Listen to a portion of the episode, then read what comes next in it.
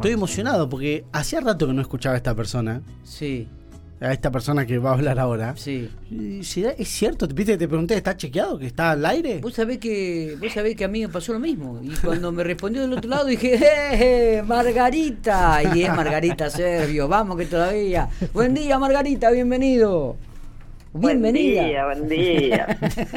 pero no me perdí, estaba trabajando duramente. No, pero Fui a la Feria Internacional de Turismo. Nadie duda de eso. ¿Dónde nos dieron un premio? Que salimos segundos a nivel nacional, así que ah, fascinada volví de ahí. contame que, dónde fue. Y, a ver, contame. ¿Dónde, fue? ¿Cuándo fue? ¿Qué la premio Feria Internacional de Turismo es en la rural de Palermo y en realidad eh, va toda la oferta turística de Argentina y el resto de los países.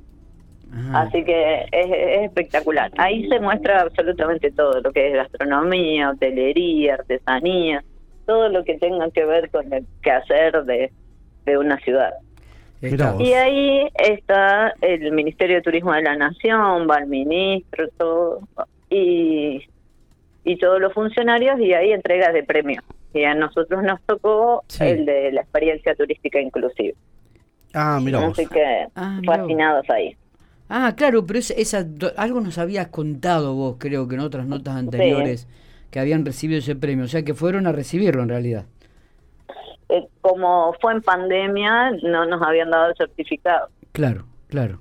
O sea que realmente... Así que se hizo la entrega de los certificados. Una linda, una linda satisfacción, ¿eh? bueno, felicitaciones, felicitaciones Margarita.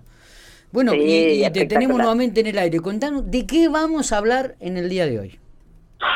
Bueno, vamos a hablar de las artesanías. Artesanías. Porque en realidad, fíjate que las artesanías es una de las expresiones más interesantes y más significativas que tiene la forma de ser de los pueblos. Porque ahí no solamente se expresan las tradiciones, las etnias, las culturas, sino también la historia, que es lo que nosotros estamos tratando de reflejar en estas columnas. Eh, en realidad la artesanía de La Pampa en general tuvo varios años en que nadie ni siquiera las reconocía o las valoraba.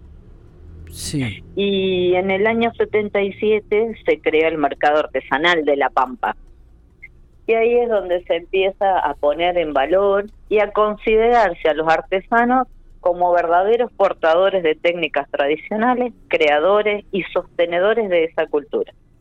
Los calificaba como una verdadera mano de obra calificada.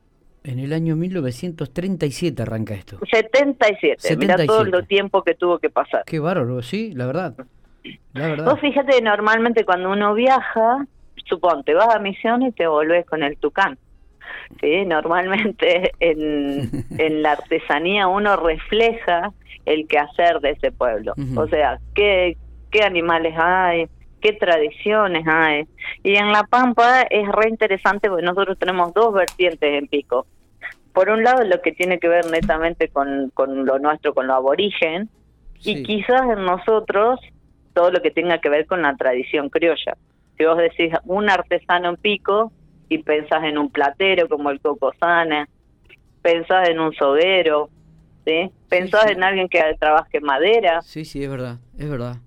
Es verdad. Entonces nosotros tenemos cuatro, los que trabajan la madera, los que trabajan el cuero. Pensá que nosotros tenemos un frigorífico donde tenían cuero eh, a disposición. Así que eso también marcó una tendencia en Pico.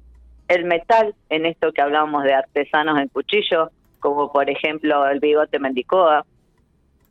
Eh, y la lana, que quizás la lana no es tanto de nuestra zona, pero sí tenemos muy buenas tejedoras que hacían eh, ponchos, matras, fajas, eh, que tienen que ver con, con nuestra cultura aborigen y con lo que tenemos alrededor. Ponerle, si uno piensa en algo que, que en lana, en la pampa, va a pensar en colores marrones, beige, ocres, que tienen que ver con la flora que tienen alrededor y pueden sacar esos tintes. Es, verdad, es verdad, es verdad. Este, y es verdad también lo que decís vos, ¿no? Que cómo la artesanía van representando un poco la geografía y, y, el, y la vida de, de, de, cada provincia, ¿no? De cada ciudad también, de cada localidad. Sí, si uno lo ve en Pico, yo digo, nosotros tenemos, para mí tenemos tres corrientes ahora. Porque tenemos una tradicional que vendrían a hacer todo esto que entrarían los cuchilleros, los que hacen sogas para, el, para los caballos, los plateros, y después algo que tiene que ver más con los ciudadanos. Nosotros no tenemos tanto, tanto de, campo en nuestro caso, sino que tenemos más eh, que ahora los está, pues, que ahora los estamos viendo mucho que tienen que ver con esta tradición de ciudad. Y, digo, y, esta, y estas este, eventos, estas este, organizaciones que se hacen muchas veces masivos, donde están todos muchos veces los emprendedores y los artesanos, también ponen de manifiesto eh, una variedad de, de, elementos que antes quizá no se tenía tanto, ¿no, Margarita? Tal cual, y cada vez con más identidad. Vos fíjate, nosotros tenemos ahora artesanos alfareros que, que hacen o cerámicas que usan los, las mantras de pampa, los, los tejidos de la pampa de sus, en sus diseños. Por ejemplo, tenemos a Fabio Llano que hace todo lo que es eh, fauna pampeana. Vas a encontrar una tijereta, un, una perdiz, un peludo, eh, que, que, antes eso no lo veías y que en otras localidades sí. y fíjate cuando uno viaja y vos vas al norte y ves todos colores, nada que ver con lo nuestro. O sea, cada lugar tiene su identidad, tiene su impronta y eso tiene que ver con lo que lo rodea. Eh, eh, Así que eh, a mí me encanta ver eso. Y yo normalmente cuando hago los circuitos y pregunto por pico, le digo, bueno, ¿qué te infla el pecho? Cada uno de nosotros tenemos algo que cuando hablamos siente que, el, que se le infla el pecho. Yo a mí me encanta cuando vamos al a Santa Rosa y pasamos por el mercado artesanal y vos ves en las vidrieras del mercado un montón de artistas, de artesanos, perdón, piquenses. Y digo, eso te infla el pecho. Es decir, estos son los míos están acá en la vidriera del mercado artesanal. Están yendo a la rural de Palermo a las ferias de artesanías y vuelven con primeros premios. Entonces, bueno, eso te infla el pecho. Margarita, eh, si viene un visitante, viene un extranjero, viene a la ciudad de General Pico, ¿qué le darías para que se lleve de recuerdos? Mm, depende de los gustos y las edades. Ponerle, si es alguien más, más contemporáneo, le daría algo de Fabio de, de Fabio Llano que tiene justamente estos aves y, flora. Si, si, ven, si ves a alguien más tradicionalista, le daría algo de Coco Sane. Coco tiene los mejores cardos en plata. Tiene unos cardos que son únicos. Es más, ha hecho hasta el cetro de la reina de Victorica, que era un cardo, todo labrado en metal. Si me decís a alguien que le gusta la cocina, buscaría los, los utilitarios de Janina Cabangue. Vos vas a tener un salero ahuecado, todo hecho en, en madera con distintos tonos de caldén, de algarrobos.